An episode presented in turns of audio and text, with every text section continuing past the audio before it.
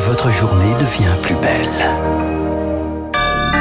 Merci d'être à l'écoute de Radio Classique. Voici le journal de 7 heures. La matinale de Radio Classique avec François Geffrier. À la une, la mode française perd l'un de ses géants. Le couturier Thierry Mugler est mort. Il avait 73 ans. Metteur en scène dans l'âme, c'était le pionnier des défilés à grand spectacle. L'incertitude au Mali après le décès d'un 53e soldat français, le brigadier Alexandre Martin. La pression ne faiblit pas sur les militaires de l'opération Barkhane. Et puis le pass vaccinal entre en vigueur aujourd'hui. Est-il déjà caduque L'OMS juge plausible la fin de la pandémie en Europe. Après ce journal, 7h10, le gouvernement dans le piège de la hausse des prix des carburants. Ce sera l'édito de François Vidal. 7h15, la Chine est toujours au centre du jeu mondial de l'économie malgré deux ans de pandémie.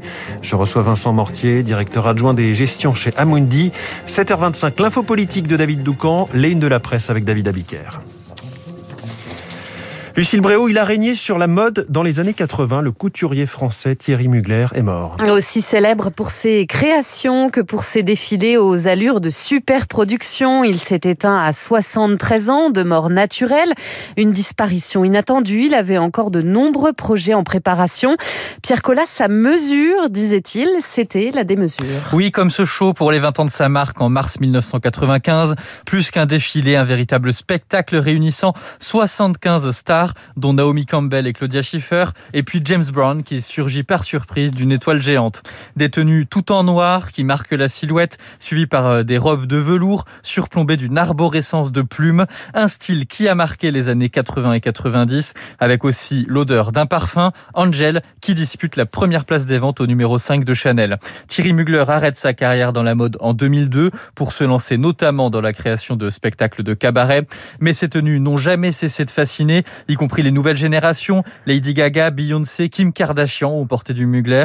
Et puis on se souvient de Jack Lang avec un col Mao Thierry Mugler à l'Assemblée nationale. C'était en 1985, une tenue qui avait défrayé la chronique. Thierry Mugler, metteur en scène, couturier pour qui la mode était un show. Les premiers hommages cette nuit sont venus des États-Unis. La chanteuse Diana Ross, par exemple. Vous allez me manquer, Thierry Mugler. Elle se souvient de ses défilés effectivement spectaculaires dans les années 90. À la une également, le lourd tribut de Un 53e soldat français est décédé hier dans le nord du pays, le brigadier Alexandre Martin. Il avait 24 ans, il appartenait au 54e régiment d'artillerie de hier. Il était stationné dans le camp de Gao, pris pour cible samedi par des tirs de mortier.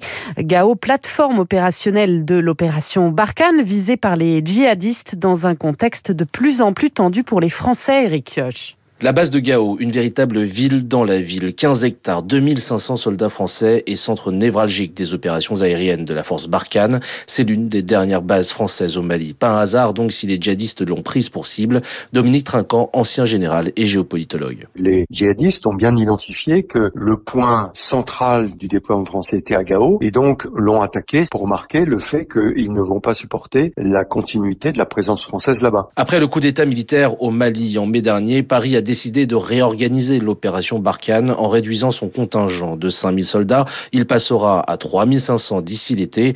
Un abandon, selon la junte militaire au pouvoir, qui ces derniers mois s'est rapproché de Moscou, faisant même appel aux paramilitaires russes de la société privée Wagner. Un choix vivement critiqué par Paris qui a même menacé de se retirer complètement, mais qui, selon Caroline Roussy, géopolitologue spécialiste du Sahel, n'en fera rien. Que font les Français? Pourquoi restent-ils La seule réponse aujourd'hui, c'est que la question militaire est placée au second plan face à l'arrivée de la Russie. La France restera. D'ailleurs, après l'attaque de samedi, l'Élysée a réaffirmé la détermination de la France à poursuivre la lutte contre le terrorisme dans la région. Éric Kioch, au Burkina Faso voisin, des tirs nourris ont été entendus hier en fin de journée à Ouagadougou, près de la résidence du président Kaboré. Il a décrété un couvre-feu jusqu'à nouvel ordre. Des mutineries ont également eu lieu dans plusieurs casernes du pays. Les familles des diplomates américains en poste à Kiev priaient, elles, par Washington de quitter l'Ukraine. La situation sécuritaire peut se détériorer à tout moment, selon le département d'État. Il déconseille également aux Américains de se rendre en Russie. Omicron va-t-il signer la fin de la pandémie en Europe? C'est plausible, en tout cas d'après l'Organisation mondiale de la santé. Les très nombreuses contaminations pourraient bien permettre aux Européens d'atteindre une forme d'immunité globale. C'est dans ce contexte que le pass vaccinal entre en vigueur en France aujourd'hui. Si vous avez plus de 16 ans, impossible désormais d'aller prendre un café, au cinéma, au théâtre sans un schéma vaccinal complet.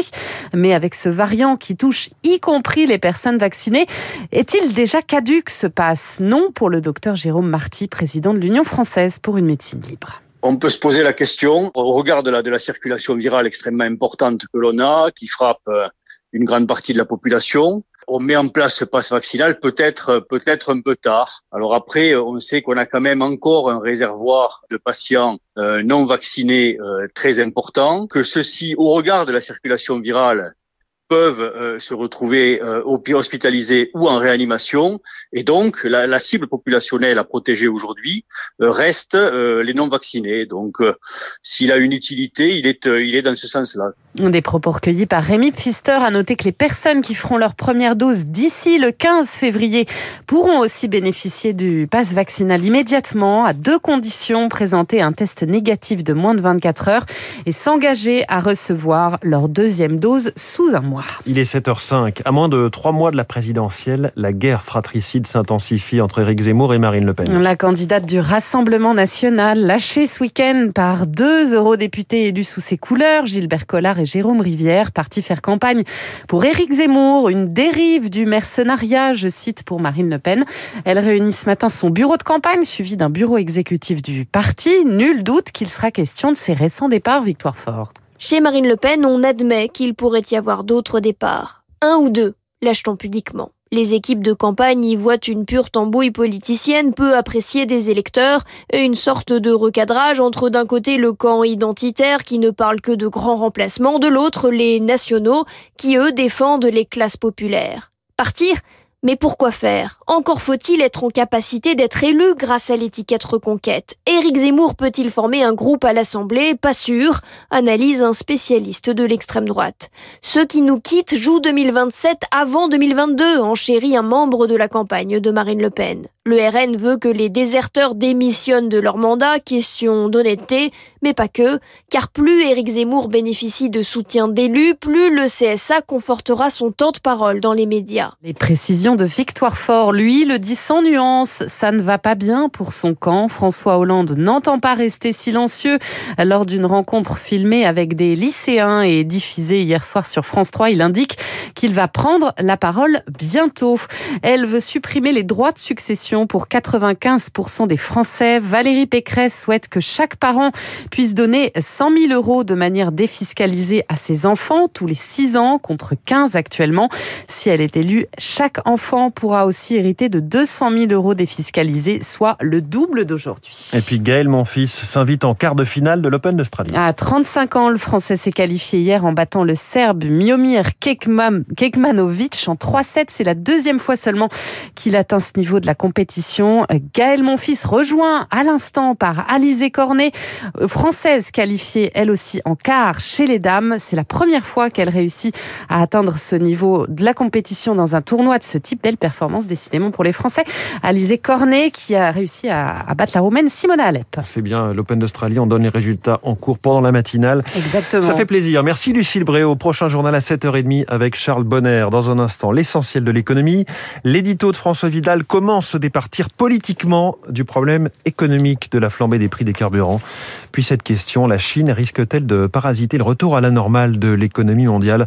Vincent Mortier, directeur adjoint des gestions chez Amundi, est mon invité.